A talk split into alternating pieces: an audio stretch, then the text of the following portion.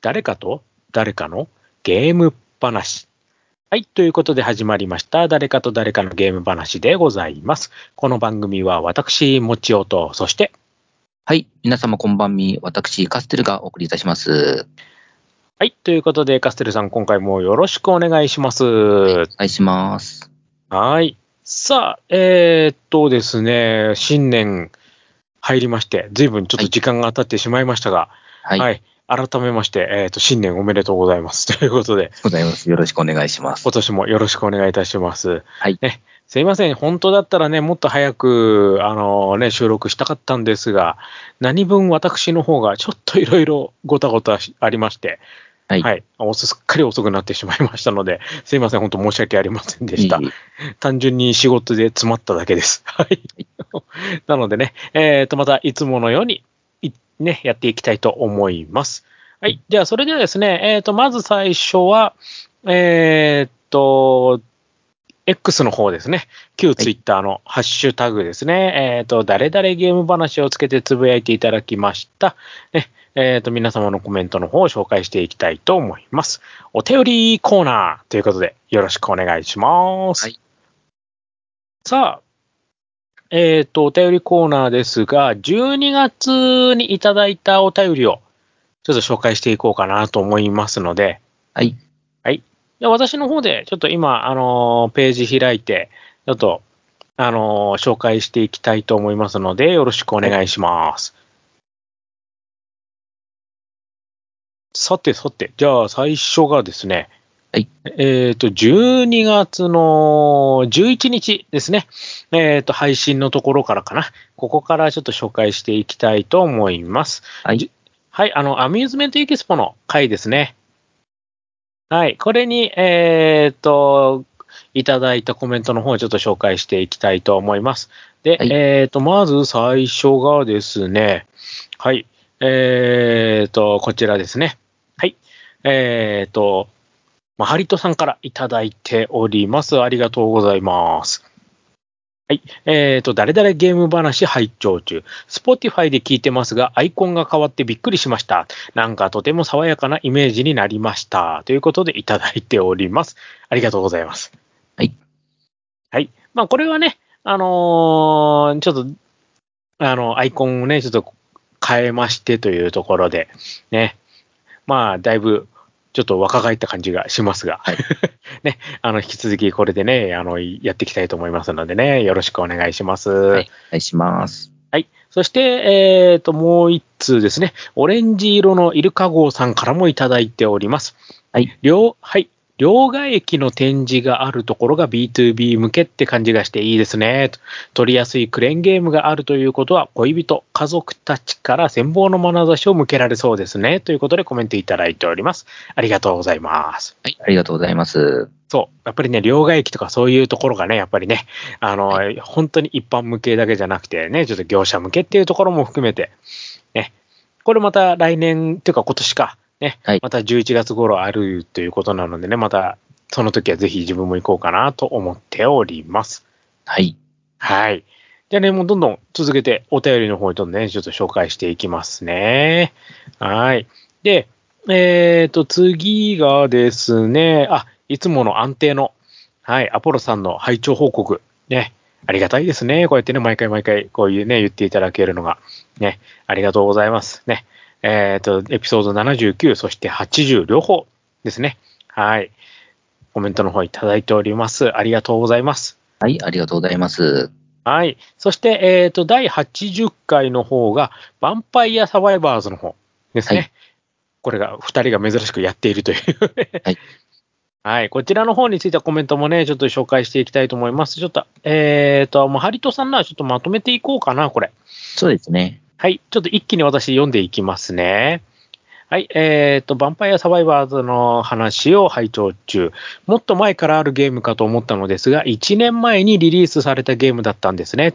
自分もスチーム版でハマりました。ついつい遊んでしまい、時間が溶けてしまいますね。手に攻撃するゲームシステムのおかげで攻撃ボタンを連打する必要がないため、スマホでの相性はいいのですが、指で画面が隠れてしまうので、コントローラーが欲しくなってしまいます。Steam 版を持っているのですが、Android 版で Switch のプロコンを Bluetooth でつなげて遊んだりします。あと、えっ、と、スイッチのインディーズゲームの年末セールで12月13から12月26日までヴァンパイアサバイバーズが10%オフらしいです。配信される頃にはもうセールが終わってますが、元が安いから大して値段は変わらないかもということで、はい、コメントの方いただいております。ありがとうございます。はい、ありがとうございます。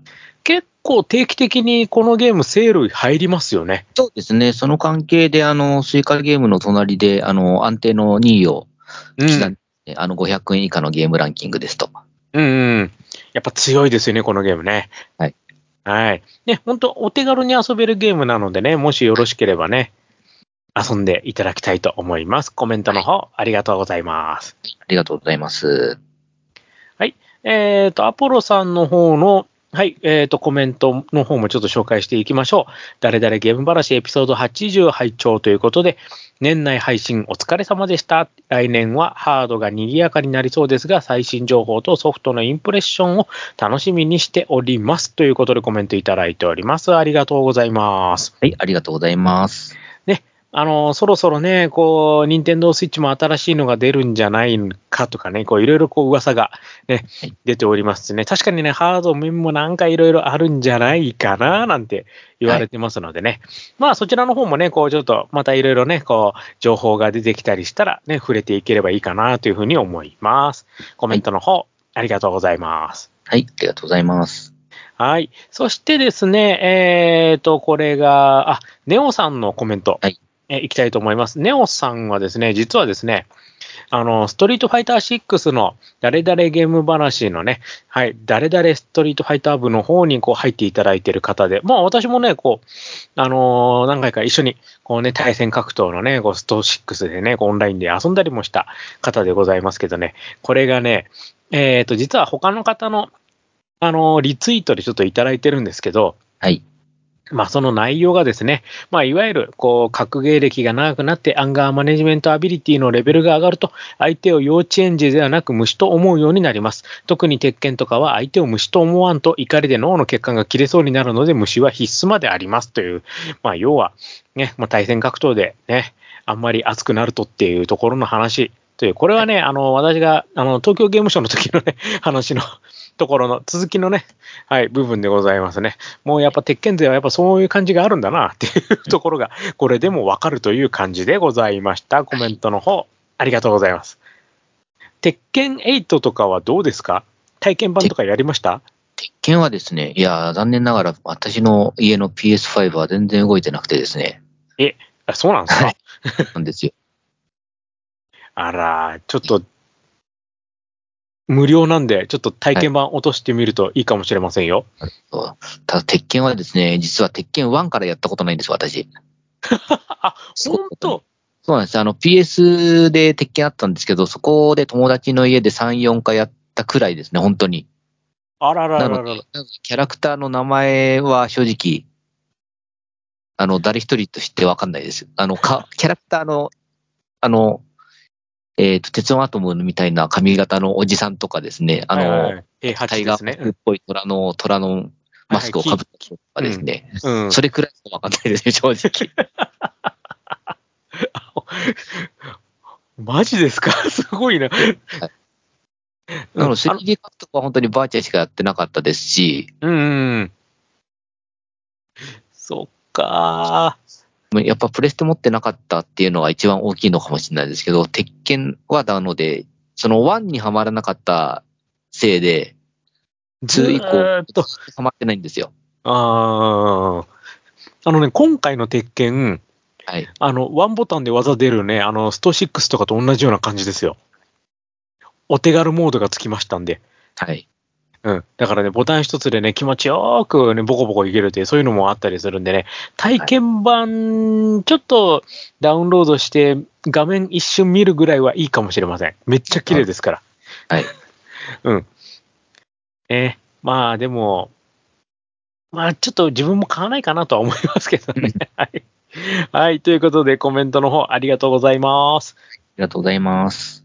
で、あとですね、実は、えっ、と、この誰かと誰かのゲーム話のお便りフォームあ、はい。初めてお便りが来まして、ありがたいですね。ありがたいんですよ。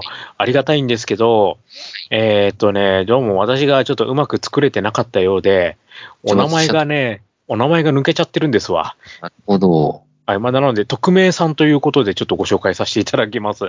はい。はい。ね。えーっとね、ちょっとね、後で私お便りフォームのとこちょっと直しとかないとな、っていう感じではありますが、ね。はい。えーっと、実はですね、12月の12日にいただいております。はい。はいえーと、こんにちは。いつも楽しく拝聴しております。リニューアルされたジャケット、とてもいいですね。とコントローラーを手に持ちながらも何かを伝えようとしているお二人がすごく素敵です。アーケードゲームのイベントも行ってみたかったです。音ゲーの話も出ましたが、先日家族でゲームセンターに行った際に、ビートマニア系の音ゲーを子供たちも含め皆でプレイしました。そこから音ゲーに興味を持った子供たち、あ、そういえば家にビートマニアがあるとなり、初代プレイステーションのビートマニア専用コントローラーとゲームソフトを取り出してきて、大人の私たち夫婦は懐かしみながら、子供たちは楽しみながら、みんなで家庭にてワイワイとプレイしました。私たちのあの頃のゲームを現代の子供たちとプレイできるって幸せだなーって思いました。ゲームプレイからの幸せを感じた瞬間でした。お二人のゲーム話、いつも楽しく拝聴させていただいております。そして、できればリクエストです。お二人の中でのゲームの隠れた名作を話してほしいです。また次回も楽しみにしております。ということで、コメントの方、ね、お便りいただいております。ありがとうございます。はい。ありがとうございます。はい。ということで、初めてはい。いただきましたよ。こういう長文の。ありがたいですね。こういうお手紙ねえ。で、ねえ、ちょっとこれ、あの、少し話題触れていきますけど、ね、やっぱりこう、アーケードゲームのね、まあ、音ゲーなんかはもうこうずっとシリーズがな長く続いてますからね。確かに初代は家庭用。あの、ビートマニアとか家庭用とかやったことあります？えっ、とですね、私、あの、ビートマニアが流行った頃って、あの、ポケットゲームも流行ったじゃないですか。あ、はいはいはいはい。うん。流行りましたねはい。あの、キーホルダーサイズの大きさで、白黒の画面で、うんうんうん。えそのゲームオンリーのうんうんうん。え単なる、あの、画面とボタンがついてるやつで、あれでですね、あの、ポケットサイズのビートマニアのキーもあったんですね、実は。うんうんうん。ありましたね。はいはい。キーホルダー、カバンにつけて学校で、あの、遊んでたりとかよくやってましたね。なるほど。はい。あれでも意外と面白いですよね、あれ、やるのね。画面シンプルなんですけどね。ついついやっちゃうっていう。はい。はい。あと、リクエストいただいてますよ。はい。隠れた名作ですって。はい。じゃあ、これはもう1ヶ月考えていただいて、次回の収録の時に、ですね。それぞれ、あの、お披露目するっていうのはいかがでしょうか？これね、ちょっと、はい。まあ、あの、今回ね、ちょっと実は収録が、まあ、あのー1月後半回と2月分を、ね、ちょっと今回ちょっと収録するので、春ですかね。はい。なの、3月3月。に、はい。3月の、えー配信分という形で、行きましょうか。はい一お互い一本ずつ。お互い1本ずつ。で、これ、はい。どうします？アナログ、はいデジタル？これは隠れた、隠れたって言ってるので、知名度があのあまり高くなければどちらでもいいんじゃないですか。まあ、アナログゲーの方は多分、まあ、知名度は低いので、うん。まあ、アナログゲーの方が多分隠れた名作っていうのは言いやすいとは思うんですが、うん。それ、それが刺さるかどうかっていうとなかなか難しい部分もあったりするので、一応デジタルでいきますか。じゃあそしたら。例えばあのアナログゲームで、カタンって有名じゃないですか。うん、うん、有名ですね。で、カタンは面白いんだよって言っても、多分アナログゲームやってない人には、そのカタンの存在自体がわからないんで、なんか、されにくいとも思うんですね。うん。はい。そういう部分も含めるので、含めて、ちょっと今回は敷居を聞いていただく人の敷居も下げるということで、デジタルの、了解です。年代は問わず、年代とか機種は問わずで、うん隠れた名作を一本紹介というので、いかがでしょう。わかりました。はいじゃあ、ちょっと考え、1ヶ月ちょっと考えますわ、これは。そうですで、あとはそこについては、あの、クリアしたしないは、あえて触れずにっていう形にしませんか？あ、そうですね。はいそうですね、うん難しくて、あの、ちょっと最終面がクリアできてないシューティングがあるんだけど、これは良かったというのも多分あると思うんですよ。うん、うん、ありますね。はい。例えば、あの、イメージファイトなんて私、あの、2周目はさすがにクリアできてないので、真のエンディングは見れてないんですけど、あ、本当ですか？わ私頑張りましたよ。というのもあったりもするので、うんうんうん。真のエンディングとか、あと、あの、普通のエンディングを知らなくても、あの、楽しかったゲームって多分いくつかあると思うので、あります、あります、それは。はい。そういうのも含めてちょっとクリアしてなく、なかったとしてもお勧めできるゲームもあると思うので、クリアのは必須ということでなく、わかりました。はい。じゃあ、これはさ、ね、3月分のところで行きましょう。はい。はい。ということでね、あのー初めてのお便りフォームがこのように活用されましたのでね、あのー他の皆さんもね、ぜひぜひ、こう、使っていただければと思いますのでね、よろしくお願いします。お便りどうもありがとうございました。ありがとうございました。はい。ということでね、今回はこれで、えっ、と、お便りの方はぜ以上で全部になるかと思います。はい。そして、じゃあ、ここからあの、本編の方、ちょっとお話ししていこうと思うんですが、あれ？つ切れちゃったかな、大丈夫かな？あ大丈夫はい。大丈夫ですね。はい。はいえーとですね、まあちょっと今回はちょっと1月後半回ということなんで、まあちょっとお正月びっくりしましたね。ちょっと大きなそうですね。はい。ね、ちょっと自信がありまして。で、あのーまあ、ね、あのーこの番組のリスナーさんでもしかしたら、ね、あのー石川県とかね、あのーあの、新潟県の方もいらっしゃるかもしれませんのでね、はい。まずね、ちょっとあの、被災地の方にはね、ちょっと本当お見舞い申し上げますのでね、はい、あのーぜひね、頑張って、ね、頑張ってって言い方がいいのか悪いのかちょっとわかりませんが、ね、はい。はい、あのーちょっと私も少しながらも、ちょっとね、あの募金とかをね、実はさせていただいたりとか、こっちの人間はそれぐらいしかちょっとできないのでね。はい。はい。で、あのーまあ、こういう話題って触れる触れないっていうのはそれぞれの番組ごとのスタンスがありますので、はい。まあ、それいい悪いとかも何とも言えないんですが、以前、まあ、自分がやってた番組、まあ、一人語りでね、やってたの方の番組で、東日本大震災の時にも実はこういう話を私したことがありまして、で、その時がですね、結構、まあ、地震があってから1週間経たずぐらいのところで配信したら、ね、なんか不謹慎なみたいな ことが逆に結構怒られたりしたんですけど、はい。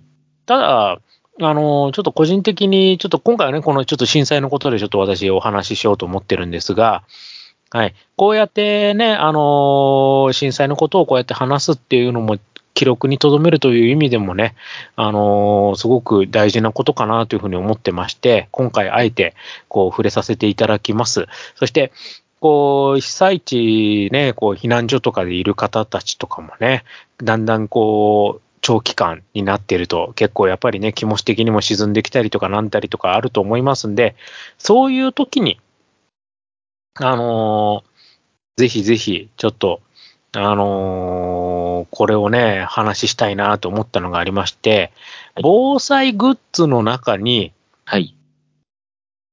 ぜひね、おすすめがトランプを入れといていただきたいなっていう話なんですよ。はい。はい。あのーやっぱね、こう、今回の地震でもやっぱそうだったんですけど、やっぱりこうね、地震があって、やっぱこうね、避難してなんてなった時で、電気も使えないとか、やっぱそういう状況になった時に、でも、やっぱりそうは言ってもね、ただな、あの、時間をこう過ごす、ね、避難生活を送る中でね、こう、やっぱり、ちょっとはやっぱり楽しいことっていうのをね、こう、ないとやってらんないと思うんですよ。で、そこでね、アナログゲーム、特にトランプ、はい。トランプをね、ぜひちょっとね、防災グッズの中にね、入れていただきたいなって思うんですね。で、さあ、カステルさん、ここで。はい。トランプのゲームって何を思い浮かべます？トランプですね。やっぱり普通に考えると、ババ抜きじゃないですか。うん。ババ抜き。あとは？大富豪。ヤフオ。はい。あとは？あとはポーカー、ブラックジャックでしょうかね。うんうんうん。はい。ちょっと簡単に考えただけでも今4つ出てきましたよね。はい。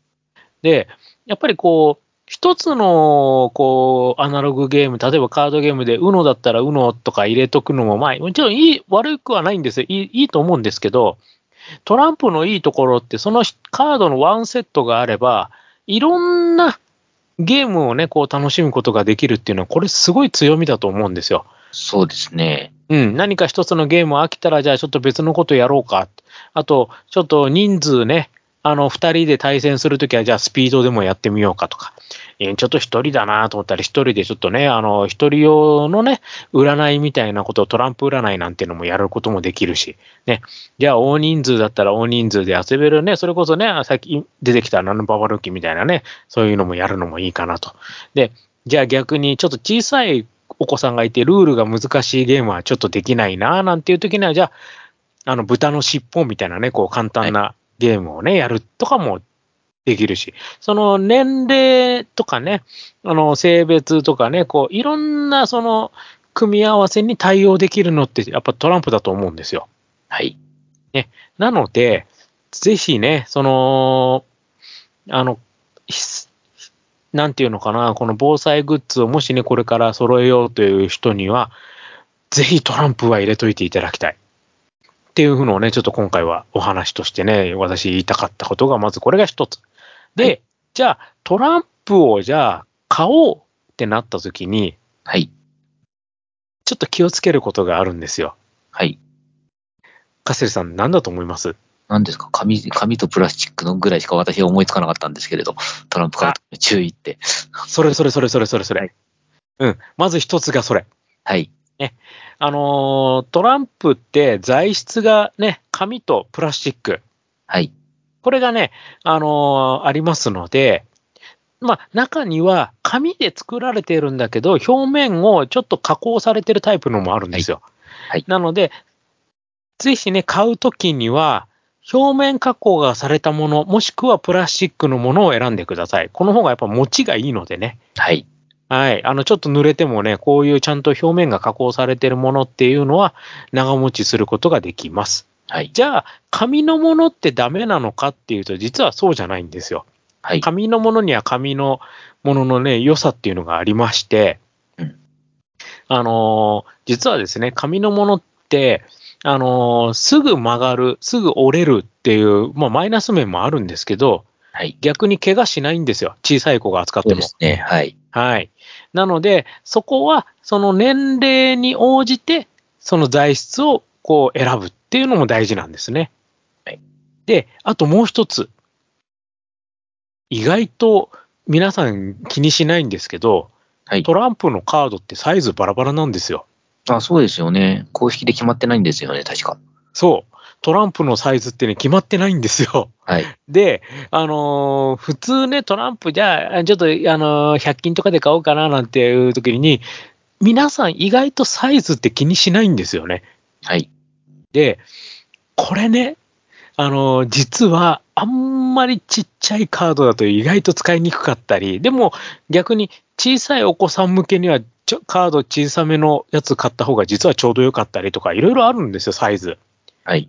なので、そこも、そのトランプ買うときに、ちょっと気にしていただいて、はい。サイズどうしようかなとか、材質どうしようかなとか、ね、あと絵柄はどうしようかなとか、その辺をちょっと気にして買うだけでも、やっぱりそのトランプ、いざ使うってなった時に、全然違いますから。はいその、ね、あの、キャラクターものとかも、まあ子供向けだったら逆にかキャラクターものの方が、もうそれだけでもやっぱね、そのカード見るだけでもちょっと気が紛れたりとか、なんかそういうのもありますし、ね、そういった意味でもいろいろこう種類、ね、トランプのカードっていうのはね、たくさんありますので、ぜひ、ね、その辺を気にしながら、ちょっとね、選んでいただければいいかなと思います。はい。うん。あとまた、トランプでゲームをするんじゃなくて、はい手品。うん。うん。逆に、トランプを使った手品とかをこうやろうかななんていう時にはまた変わってくるんですよ。はい。絵柄、絵柄がキャラクターものだとね、実はね、手品とかすごいやりにくいんですよね。うん。うん。あの、標準的な絵柄のものの方がいいと思いますので、まあはい逆にそういったものをあえて選ぶという手もありますのでね、そこはちょっといろいろこう選んでいただければと思います。で、はいカステルさんって最近トランプ買いました？そうですね、トランプはですね、実はあのー私もトランプで実言いたいことが何点かありまして、はい。実はトランプって、あのー普通、もう一般的なトランプはもうありふれてるので、もう誰も認識しないんですけれども、はい実はトランプって、あの、左利きには不都合なデザインなんですよ。はい。そうなんです。はい。トランプの絵柄って、あの、普通に見るとですね、あの、えー左右、左右対称って上下ですね、あの、対称になっていて、で、うんえっと、えー番号とですね、マークが、えー一般的には左上と右下はい。に配置されてるんですけれども、はいこ。れってあの、実は、右利き用の人に適したようなデザインになってまして、合わせてるんですよね。カードを、あの、畳んだ状態でバッと広げたときにですね、右側の札が上になるような広げ方。これって実は利きの人がやりやすい左か広げ方なんですね。はい。左利きの人が、えっ、と、広げ、無意識に広げると、左上が、あ、左手が上になるような形で広がる、あの、うんうん。広げるので、あの、どのカードを持ってるかっていうのがわからないっていうのがあありまして、うんうん。実はその中でですね、左利き用にもですね、左利きの人でも楽しめる、あの、変わった形のトランプっていうのがありまして、はい。そちらをですね、私も紹介したいなと思ってました。はい。はい。はい。えーっとですね、一応お店としてはですね、左利きの道具店さんっていう、左利きのアイテムを、あの、売っているネットのお店があるんですけれども、はい。こちらでえー売っているですね、えートランプでして、あの、カードの形が若干特徴的なんですね。はい。普通はあの正方形なんですけれども、この左利きでも使いやすいトランプっていうのは葉っぱの形うんうんうんうん。ます。はい。はい。まあ実際葉っぱとはいうものの、あの、形のイメージとしては、あの、涙型、涙型、うんうんずく型みたいな形でですね。はい。上が尖ってて、下がずんぐりま、あの、丸くなって、うん、丸くなってる。うん。はい。そんな形のカードになっていて、その葉っぱの先っぽにですね、えー数字のマーク、数字とマークが書いてあるので、はい。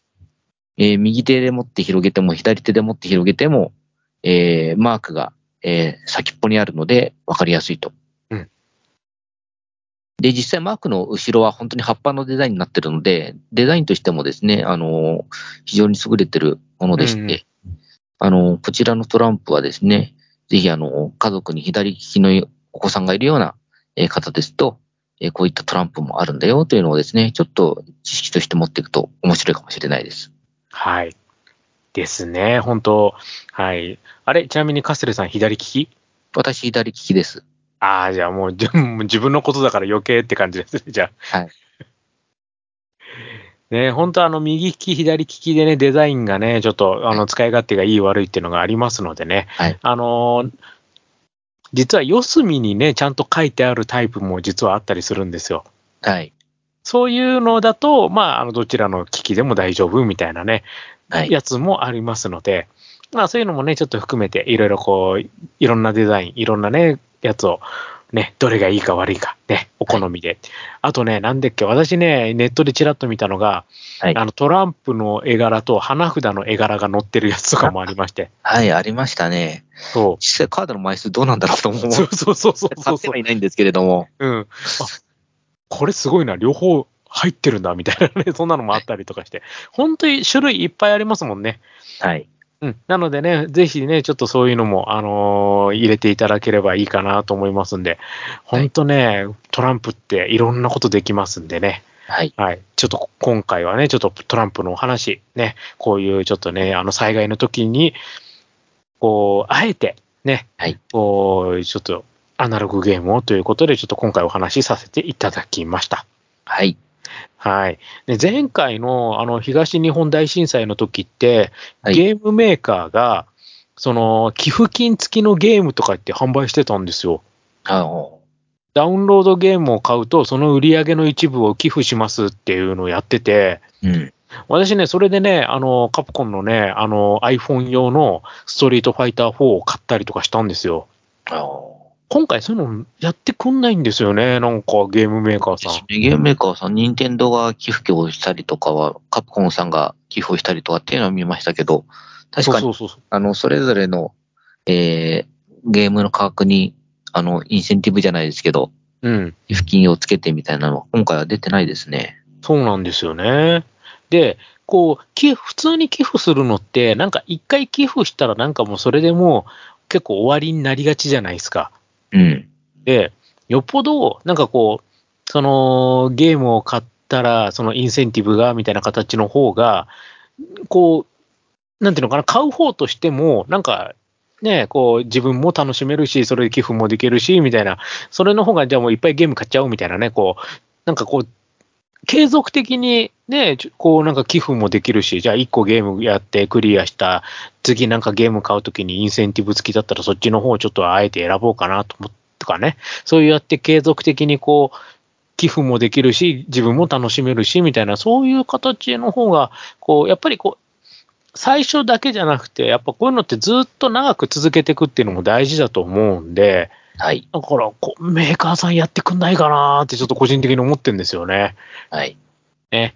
あのーもし、あの、これ聞いてるメーカーの人っているのかいないのかわかりませんけど、そういうね、ちょっと寄付金付きのね、ゲームとか、いや、あるよ、あるよ、そういうのもっていうのを、もし知ってる人いたら教えてください。私、そういうのも、うん知ってたらぜひね、そういうのも買いたいと思いますんで、はい。ね、そういった形でね、自分にできる範囲でのね、こう、援助とかそういうのはね、ぜひやっていこうとも思ってますのでね。はい。今回は、あの、ちょっとそういうお話でございました。はい。カステルさんの方から何かあります？はい、大丈夫です。大丈夫ですかね？はいはい。ということで、ここまでのお相手は私、もちおと。はい、私、カステルでお送りいたしました。今回のお話はこの辺で、また次回をお楽しみに。それではまた、失礼しまーす。誰かと誰かのゲーム話では、皆様からのお便りをお待ちしております。ツイッターのハッシュタグ、誰々ゲーム話でつぶやいてください。番組内で紹介させていただきます。また、メールでのお便りも募集しています。m, o, c, h, i, o, g, a, m, e, d, a, i, s, u, k, i, d, x アットマーク yahoo.co.jp もちよゲーム大好き DX アットマーク yahoo.co.jp となります。